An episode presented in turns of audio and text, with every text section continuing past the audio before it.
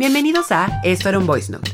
En este episodio analizo el libro Generación X de Douglas Coupland, donde llegué a la atropellada conclusión de que, de hecho, los millennials adoptamos muchas ideas de esta generación y que para nada las palabras indiferencia o desencanto los definen.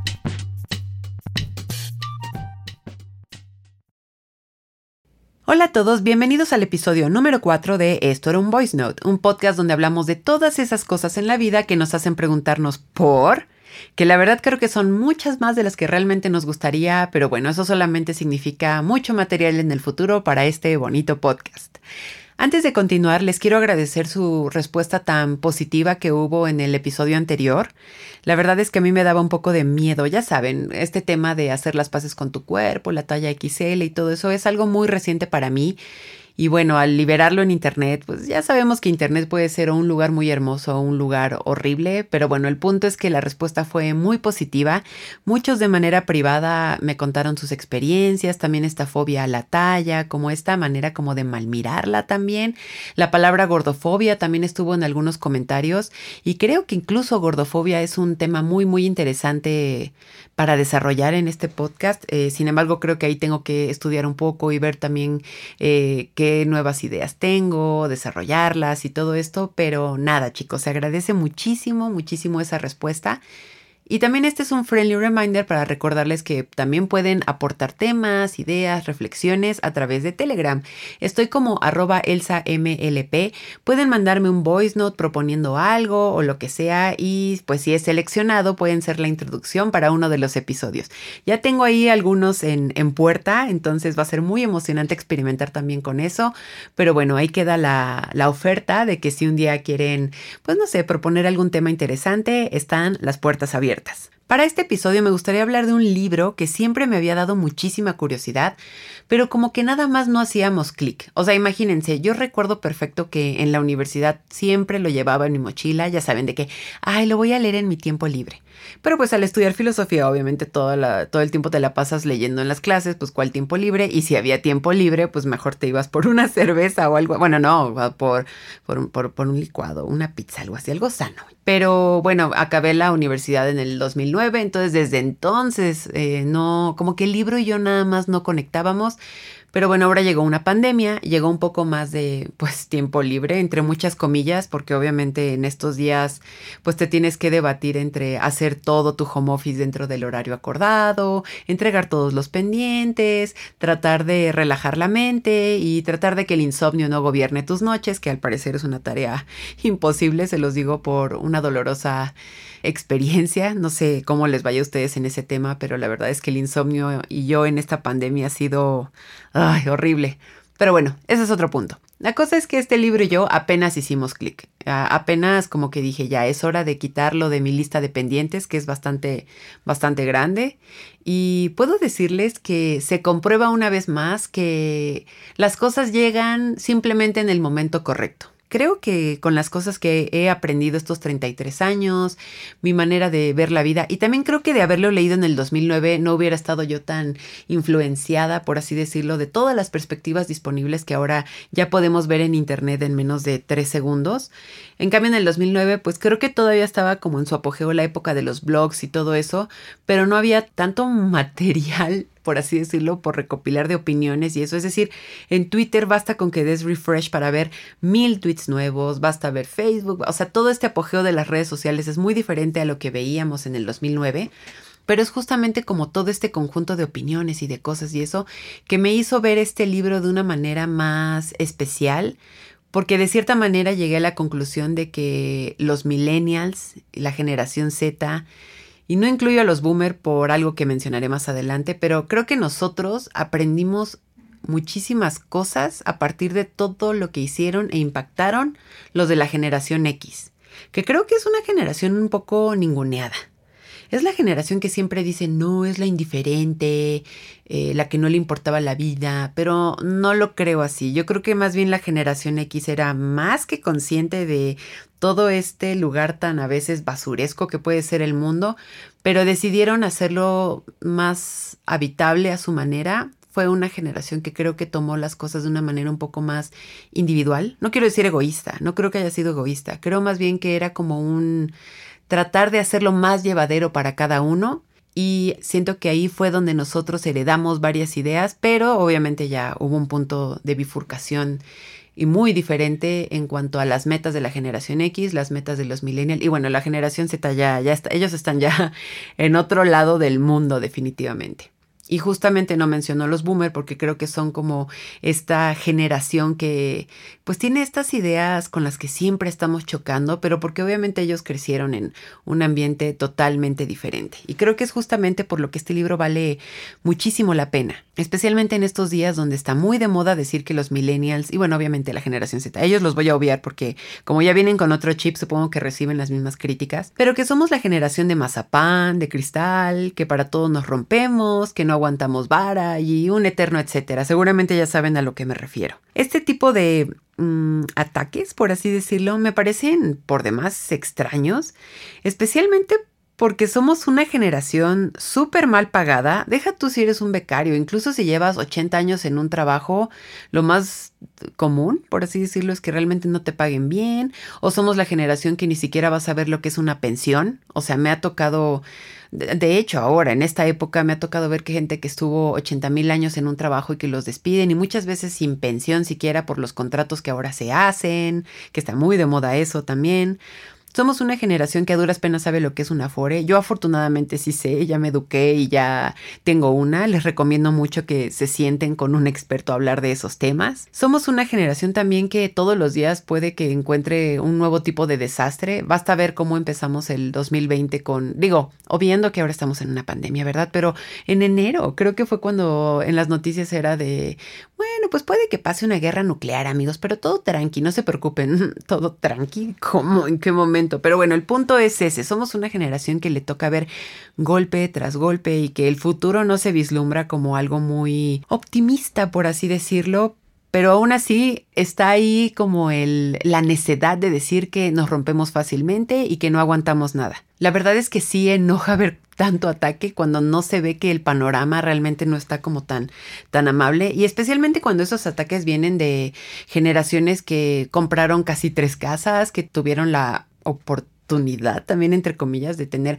familias grandes, incluso 80 mascotas, eh, coches y bueno, un sinfín de cosas. Y también creo que la generación boomer, si no estoy tan perdida, si no alguien se recibe muy bien esa corrección, pero es una generación también que creció con cosas que nosotros no vamos a ver, que es justamente como esto de la pensión. Ah, es muy probable que nosotros tengamos que trabajar hasta el fin de nuestros días porque ninguna empresa ahora ya está como tan, digamos, con la idea abierta a que podamos pensionarnos, de que sigamos ganando ya dinero y ya no trabajar y todo esto.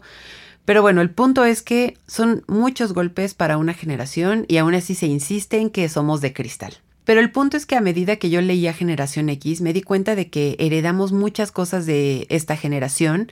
Y el punto decisivo donde cambiamos rumbos es que mientras ellos de cierta manera hicieron las paces con el hecho de que el mundo puede ser muy difícil, o sea, la generación X se desarrolló en un punto político, social también muy, muy fuerte, no te ha parecido a este, pero vamos, con el mismo nivel de pues no sé, cosas impresionantes, literal impresionantes. Decidieron vivir de una manera como más armoniosa bajo los términos de que si bien este mundo nada más no se derrumba, lo iban a hacer más aguantable. Y los millennials creo que también tenemos como todavía esta esperanza de generar un cambio y eso se comprueba también al ver el chip que tiene la generación Z. Creo que ahí está la gran diferencia. La, generación X decidió vivir con eso, pero hacerlo de una manera amable. Y nosotros también lo vemos, pero sí esperamos un cambio. Es decir, nosotros lo vemos de una manera más activa a futuro.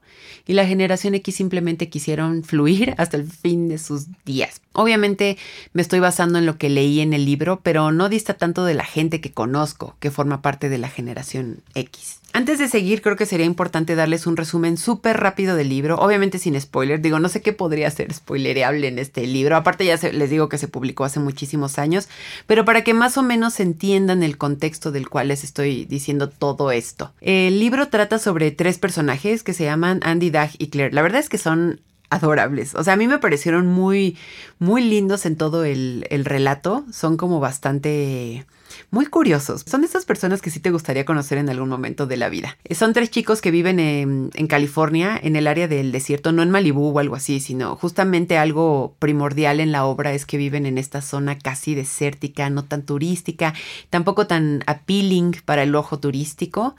Y lo chistoso de ellos tres es que tienen una dinámica muy curiosa donde se encuentran historias cuyos ejes centrales son temas súper pesados como el fin del mundo, la muerte, trascender en un mundo donde eso parecería imposible o al menos un pecado en todo caso. Pero es muy lindo estar leyendo el libro y al mismo tiempo hay como metaepisodios que son las historias que ellos se cuentan y no sé, es algo bastante, es un recurso literario que se me hace espectacular. Al mismo tiempo, a lo largo del libro veremos algunos detalles de sus vidas. Y aquí es donde digo que a ojos de los jueces de esta época se verían como personas desencantadas, eh, no sé, como indiferentes, que creo que son palabras que definen muy bien a esta generación. No por nada cuando decimos X, decimos como de ah, no pasa nada o que es indiferente o algo así. O no sé, no sé si es coincidencia, pero yo creo que un poquito viene de, de ahí pero a unos ojos más piadosos o más abiertos, o al menos a través de los míos, creo que simplemente son personas que decidieron hacer lo mejor que pueden, no solo con lo que tienen, sino con lo que este mundo les puede ofrecer. A lo largo del libro, Coupland ofrece una especie como de glosario también, con lo cual es fácil ir entendiendo a estas personas, que son términos como bastante chistosos, pero que ayudan muy bien a entender todo el ambiente del libro. Ahorita se me ocurren, por ejemplo, términos como MacJobs, que son estos trabajos que ni te duele perder, pero tampoco te satisface ganar y que, pues en el dado caso de que te corran, pues es muy fácil encontrar otro. Para muestra, Andy y Dag trabajan en un bar. Y les va muy bien siempre, nunca los corren ni nada, pero pues vamos, es un trabajo en un bar y si los llegan a correr, pues lo que tienen que hacer es ir a buscar otro bar para pues conseguir otro trabajo. Entonces no es como eh, algo que se desgarraría el corazón si pierden o algo así. Simplemente es algo para llevar el día a día. Aparte es chistoso que se llame Mac Jobs, que es como pues un trabajo instantáneo, inmediato, como comprar una hamburguesa o algo así. O no sé, otros términos muy chistosos es el de Mental Ground Zero, que es ese lugar donde te imaginas que vas a estar cuando caiga una bomba atómica. O sea, son términos muy extraños, pero van de la mano con esta ideología de la generación X. Trabajos rápidos, fin del mundo, estrés, preocupación, pero al mismo tiempo tratar de, de que sea leve. Hay puntos que parecerían polarmente opuestos, pero al fin y al cabo es esta manera de vivir, es este día a día que justamente se distingue por todas esas cosas pues bastante pesadas, que creo justamente es algo que también estamos viviendo hoy en día, es decir, tratar de mantener horarios de oficina o que todo el trabajo siga igual o incluso más productivo en una pandemia. Bueno, díganme si no no es exactamente esa misma vibra de simplemente tratar de fluir en ambientes casi pues no sé si llamar incluso psicóticos, pero sí al menos sumamente angustiantes. Y mientras que muchos pueden decir que es la generación desencantada, a lo largo de la lectura no podía dejar de pensar que quizás, quizás, subrayo el quizás, ha sido una de las generaciones más maduras, pero frías en ese aspecto.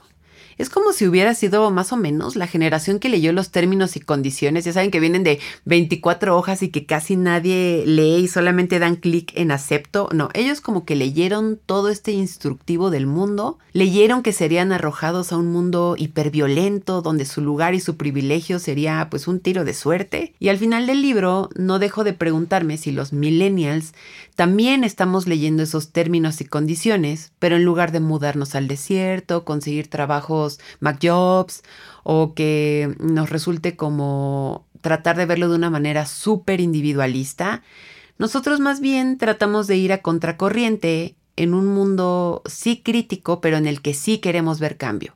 Ahí es más o menos el, las grandes diferencias que yo mencionaba al principio. Es decir, si los millennials y la generación X fuéramos por aquí en México en en el viaducto y de repente hubiera una bifurcación, siento que la generación X tomó esta postura individual de decir voy a tratar de hacer este mundo basura un lugar más habitable a través de hacerlo más armonioso con mi gente y conmigo, sin buscar ambiciones, sin preocuparme ni angustiarme por otro tipo de cosas materiales. Y en cambio los millennials lo que sí queremos ver es un cambio, queremos ver nuevas cosas, queremos un futuro mejor, sí todavía un poco individualista, en tanto que, por ejemplo, no sé, se me ocurre a nivel económico, a nivel de reconocimiento y todo esto, pero hay cierto, digamos, em, una cierta tonalidad en que queremos que ese cambio sí sea para todos. No sé si también lo estoy viendo desde una perspectiva muy liberal o algo como un poco más, em,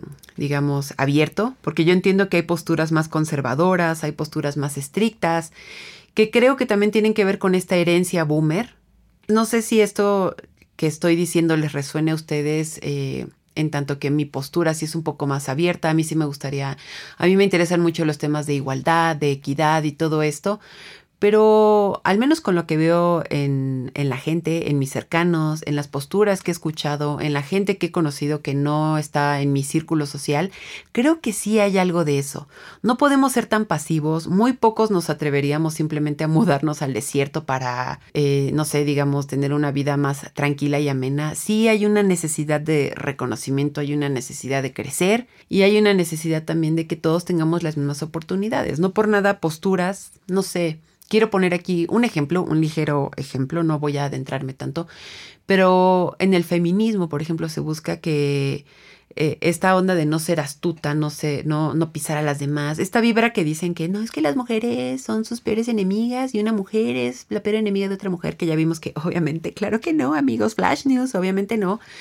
Pero dentro de este tipo de pensamiento está que todas podemos salir adelante, todas podemos brillar. Hay algo colectivo ahí. Y eso es lo que me gusta de la parte millennial, pero creo que esta onda de ya sé lo que se trata este mundo y que a veces puede ser horrendo, pero podemos salir bien. Ahí son las grandes diferencias entre millennial y generación X.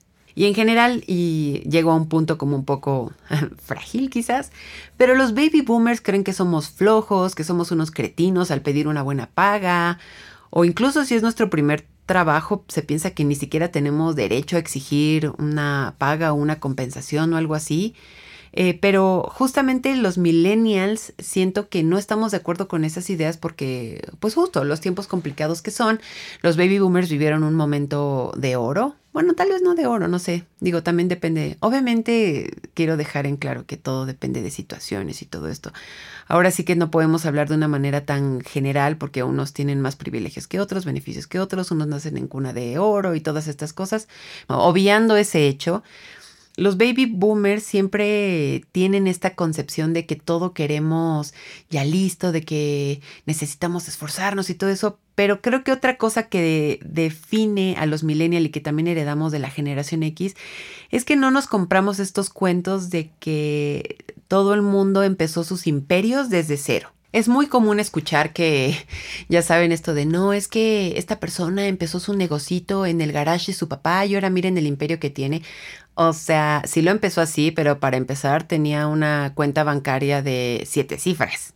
O sea, así, por supuesto, yo también empezaría cualquier cosa en el garage de la casa de mis padres. Es decir, es lo que les digo, los millennials ya no nos creemos tanto esos cuentitos, ya no los tenemos en el radar y efectivamente cuando alguien nos dice, no, échale ganas porque el pobre es pobre porque quiere y así, ah, ya somos los que ponemos una mueca y decimos, ah, ¿crees? Yo creo que no necesariamente. Este es un ejemplo, pero pues basta ver las noticias o redes sociales para ver que al menos las personas que al menos tienen mi edad o que rondan los 33 o 30, pues simplemente ya no se compran esos cuentos. Somos personas que tienen más que claro que muchas veces origen es destino y que las cartas pueden estar echadas mucho antes de que nacemos. Entonces, esa es una gran diferencia. Los baby boomers como que al llamarnos generación de cristal no sé si están tomando esas consideraciones o incluso el hecho de que yo esté diciendo esto y algún baby boomer esté pensando, ay, pero ¿cómo se queja?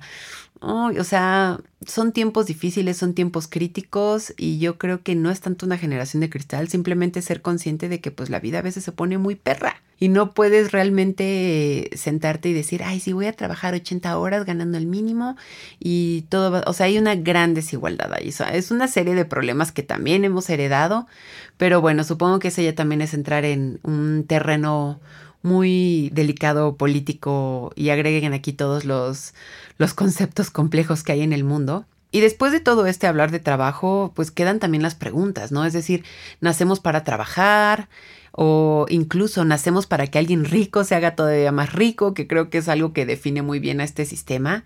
Pero justo Andy, Doug y Claire en el libro, a través de ellos, pues nos damos cuenta de que todo es tan fútil, que la vida no se tiene que ir necesariamente en todo eso, más cuando nuestra huella en el mundo será pues apenas imperceptible.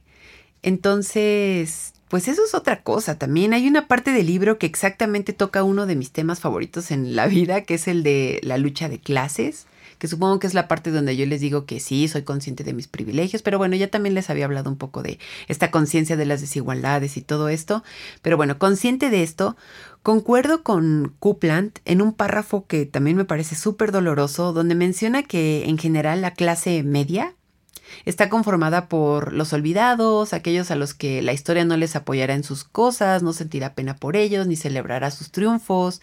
Es un párrafo doloroso porque evidentemente en esta gran rueda que es el sistema capitalista, pues algunos se verán beneficiados, otros olvidados, otros masacrados. Entonces son todos esos problemas políticos que creo que siempre nos han acompañado en la historia y que han sido, no quiero decir más ligeros, pero quizás más tenues con algunas generaciones, pero ahora creo que estamos llegando a este punto donde parece, el, porque bueno, siempre parece que es el fin del mundo, pero Flash News nunca lo es. Creo que eso es lo más doloroso de la historia. Pero vamos, que creo que en estos tiempos tan críticos donde de verdad se siente que parece que es el fin del mundo, hay algo ahí que con lo que ya no estamos de acuerdo y se trata de hacer un cambio. No sé si sea muy tarde, no sé si estemos a tiempo, pero el punto es que ese cambio es necesario.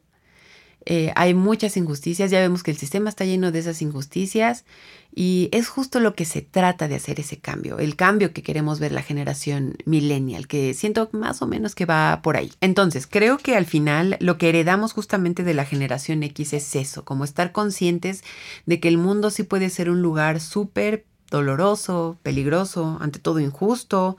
Basta leer las noticias para que tengas un ataque de rabia y dolor pero al final, así como ellos lo volvieron habitable de cierta manera, como concentrándose en ellos de manera individual, creo que en la actualidad lo que tratamos de hacer es volverlo habitable a través de, pues no sé, luchar por nuestras causas, nuestros ideales, no mudándonos al desierto como los tres personajes principales de, este, de esta novela, pero sí al menos tratar de ver ese cambio, introducir términos como empatía, como seleccionar mejor a tus amistades y todo eso.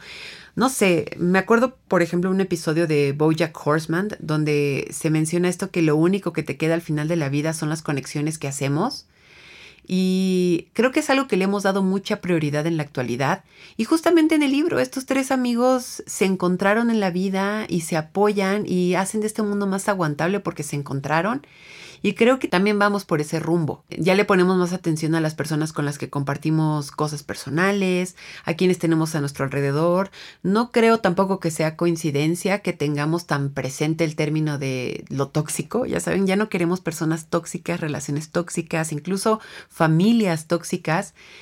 Es, es interesante ver como estas similitudes que a mí me gusta ver más como herencia, solamente que les digo, la generación millennial es un poco más consciente de todo eso, pero al fin y al cabo es algo que se heredó de esa generación, o al menos la que describe Douglas Coupland en esta novela que pues dicho sea de paso, justamente si esta novela fue la que bautizó de esa manera la generación X, es porque creo que Douglas Coupland hace una anatomía, una descripción perfecta del tipo de ideología que se manejaba eh, en ese momento de la historia. Y les digo, no es tanto esta generación desencantada o que no les haya importado, simplemente es haber sido consciente de este lugar tan pesado que puede ser el mundo, pero simplemente hacerlo más habitable, que creo que a mí se me hace una idea hermosa. Debo admitir que, que, me gusta mucho Douglas Coupland por la manera en que describe sus personajes y todo esto.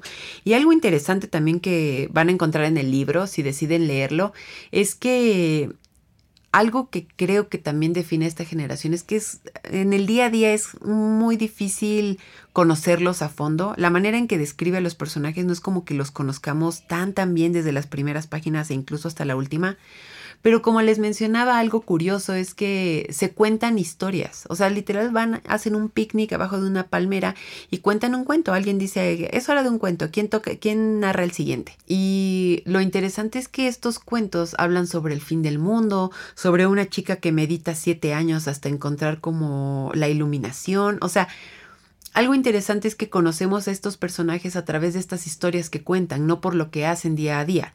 Algo que caracteriza a esta novela es que no hay relaciones de noviazgo, no hay como historias amorosas, no hay romance, porque hay una barrera ahí que todavía es muy difícil pasar con, con los personajes pero a través de estas historias sí se pueden ver esos deseos o esas perspectivas. De hecho, uno de los cuentos que más me gustaron de los metacuentos que están dentro de la historia es cuando Dag narra eh, el fin del mundo pero visto a través de personas que estaban comprando cosas en un centro comercial. Entonces es chistoso cómo describe que algunas personas se quedan en la fila, otros sí deciden salirse despavoridos del centro comercial, otros escuchan las alarmas y dicen, ay, ¿qué está pasando? Me salgo, pago, dejo mis cosas, pero ¿cuándo hago el súper? Es decir, son ese tipo de detalles lo que los que hacen este libro todavía más especial, porque nos dicen que a veces las personas no son necesariamente directas para conocerlas, sino que puedes conocerlas a través de sus narraciones, de los detalles que hacen día a día. Y creo que eso es algo muy hermoso, porque también en la actualidad creo que algo que de lo que carecemos tal vez, es como esta apertura a decir lo que decimos. A veces pareciera que es una sobreexposición de sentimientos de lo que decimos. No sé, se me ocurre, por ejemplo, el fenómeno de Instagram. Todo el mundo cree que por subir una foto eh, donde salgas súper guapa, donde salgas feliz, donde salgas X, Y, Z, ya estás expresando algo. Pero vamos, en Instagram y redes sociales comúnmente creo que lo que se comparte simplemente son momentos fugaces, bonitos, al final los momentos malos, los momentos difíciles, pues no los compartes porque pues mm, son, son algo más íntimo. No es algo que realmente quieras compartir con la vida, pero justamente es cuando hacemos como esta perspectiva cerrada de, no, pues esta persona solamente le va bien porque comparte estas cosas, cuando no, somos un todo y son en las cosas que hacemos, compartimos, decimos y que a veces digamos, desarrollamos de manera indirecta, como lo es en este libro, un cuento o algo así, donde verdaderamente nos conocemos. Es una manera muy curiosa de volver a conocernos. Y les digo, pareciera que estamos en esta sobreexposición, pero yo no creo. Creo que todavía seguimos cerrados ante las cosas que verdaderamente nos definen. Y por eso una buena amistad, justo como la que tienen los personajes de esta, de esta novela, se caracterizan porque se conocen súper a fondo. Y relacionándolo con la idea que les decía de Bojack Horseman, creo que al final las conexiones más fuertes que hacen son las que te conocen en todos los sentidos posibles y pocas veces logras hacer eso en la vida real. Como les comentaba, creo que este libro llegó en un buen momento de mi vida, a mis 33 años, porque creo que soy más consciente de todas estas ideas. Cuando escucho que critican mucho a la generación millennial, a la Z, que no aceptan cambios, que la gente se pone muy violenta cuando ve cómo marcas o títulos o editoriales están tratando de renovar con eh, discursos ya más ad hoc a esta época, esto de las conexiones que hacemos, la manera en que vemos el mundo. Es decir, a mis 33 creo que son ideas un poquito más claras que yo espero que con el paso del tiempo todavía se vayan haciendo más maduras. Pero es interesante ver justamente en un libro así que se publicó hace muchísimos años y que tuvo una importancia tan grande que así bautizó a esa generación, pero ver estas cosas buenas. Yo considero pues que son buenas que heredamos. Eh, solamente que el camino de esta bifurcación, de lo que les comentaba, de que nosotros sí queremos ver un cambio, mientras que la generación X se distinguió por esto de hacerlo habitable de una manera más individual, eh, pues es evolucionar al fin y al cabo. Y no sé qué cosas traiga el futuro. Les digo, es muy difícil hablar del futuro, especialmente cuando vives en la esquina del fin del mundo. Digo, nunca va a pasar el fin del mundo, al parecer, eso es algo que, que no negamos pero se espera pues que estas ideas evolucionen y creo que un buen comienzo es ya quitando estos conceptos de generación de cristal y no sé qué. No sé, mi reflexión es esa, después de ver un poco la manera en que veían el mundo en esa época, la generación X, la manera en que lo vemos ahora, estas diferencias y estas similitudes, yo creo que simplemente estos ataques y aferrarnos a estas ideas que ya vimos que no son ciertas y las grandes eh, dificultades y errores que ha tenido el sistema y que pues ha sido un poco difícil de quebrar o de romper o todo esto, la reflexión que saco es acabar ya con estos ataques, no tiene ningún sentido eh, pelear con estos eh, ideales entre generaciones. Simplemente creo que hay que aceptar que sí, efectivamente, hay cosas que no nos permiten crecer, hay grandes problemas en este sistema, hay muchas, muchas cosas en ese aspecto, pero siempre está la posibilidad de cambiar. Les digo que a veces saco como este lado optimista, es algo que de verdad no me define y obviamente yo no soy quien para decir si estamos a tiempo o no, pero pues el punto es actuar, supongo. O sea, si estemos a tiempo o no, es desidia y es súper negativo que pensemos que entonces no vale la pena no hacerlo. Es decir, no necesitamos que sea el fin del mundo para que verdaderamente cambiemos o hagamos algo o seamos más empáticos con los demás. Siento que por ahí va un poco el, la reflexión de este, de este punto.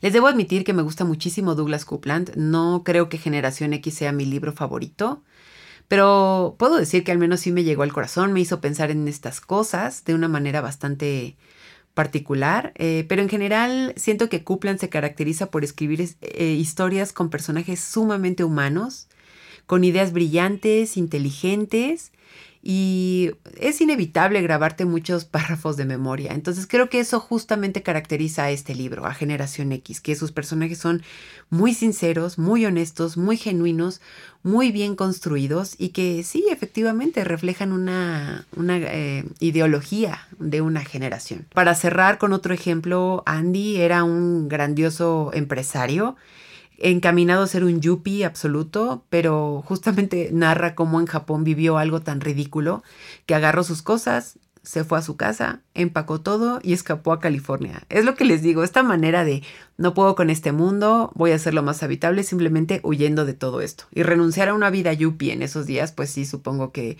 debió ser una decisión bastante fuerte, pero pues al menos en la vida siento que hay que ir tomando decisiones de tal manera que seas feliz y que duermas en paz. Entonces, si eso lo vemos en los personajes, creo que es algo también que que podríamos adoptar. O sea, ninguna decisión se debe tomar a la ligera, pero ser feliz y dormir en paz creo que son dos cosas realmente invaluables. Así, con estas breves reflexiones, totalmente recomiendo este libro.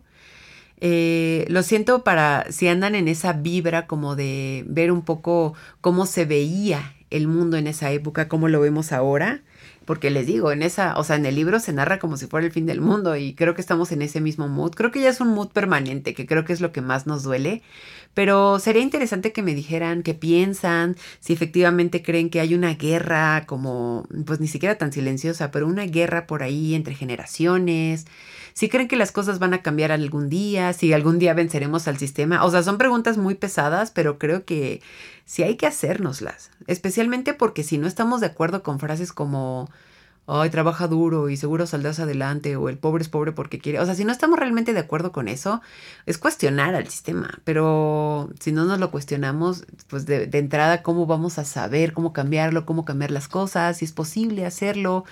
No sé, digo, han pasado miles y miles de años, podría parecer difícil, pero hay un lado optimista que, que dentro de mí que dice que quizás no es tan imposible que digamos. Si quieren leer otros libros de Douglas Coupland que no necesariamente tienen que ver como con las ideologías de una generación o cosas así, recomiendo Microsiervos para quienes amen todo el tema de tecnología y el ambiente Silicon Valley-ish. J-Pod también, que sigue esa línea o El ladrón de chicles, que a mí se me hace una gran lección sobre construir una historia de ficción. Es un epistolario, entonces es muy, muy fácil de leer, es muy divertido también. Douglas Coupland tiene una manera muy cool de escribir historias y siento que estos libros son mis favoritos, entonces no, no tienen pierde. Y nada, me queda agradecerles escucharles esta conversación con, creo yo, conclusiones un poco atropelladas. Es decir, no, no espero yo que en un podcast con episodios de 30 minutos podamos realmente diluir eh, los problemas del sistema, las ideologías, las generaciones y todo esto, pero me gusta mucho esta, esta vibra de que un libro me haya hecho pensar de esta manera sobre el mundo que me rodea, sobre las cosas que heredamos y también la manera en que podemos atacar eh, ideologías pasadas que ya no tienen mucho que ver con las presentes Y también es un libro que me hizo pensar mucho en el futuro, en el cambio de chip que hay, la manera en que las nuevas generaciones van a ver temas como, pues no sé, la relación, la pareja, maquillaje, incluso la ropa, todo eso que nos define, pues no sé, me gustaría decir de manera antropológica, siempre es muy interesante. Y pues bueno, de las conclusiones no atropelladas que puedo darles es, es un libro increíble, es un libro que me hizo ver estas cosas de una manera un poco más em, con los pies en la tierra. Y también me hizo pensar un poco mi lugar en el mundo, en la tierra, lo que quiero, los cambios que yo quiero hacer, los cambios que quiero ver y pues pocas veces eh, algo, veas el libro, serie, película lo que sea, te hace pensar tu lugar en la tierra de esa manera. Entonces, pues si les vibran estos temas, súper recomiendo Generación X de Douglas Coupland. Se me hizo un libro espectacular. Y pues nada, no olviden dejar en los comentarios, eh, pues qué piensan de todos estos temas, si creen que efectivamente hay alguna respuesta viable, si podremos ir en contra de como esas ideas que nada más no nos hacen clic, o si eres un baby boomer que quiere decirme cómo te atreves a pensar de esa manera, échale ganas si quieres salir de ahí y todo esto adelante, adelante. Se, van a recibir esos comentarios, ustedes no se preocupen. Se agradecen sus follows, se agradecen los likes, las recomendaciones. Muchísimas gracias a quienes recomiendan este podcast. Y solamente para recordarles que está disponible en Spotify, YouTube, Deezer, Apple Podcast, Google Podcast y donde sea que se pueda poner, ahí va a estar, yo se los prometo. Muchísimas gracias por escuchar. Esto era un voice note. Nos vemos el siguiente viernes. Hasta luego.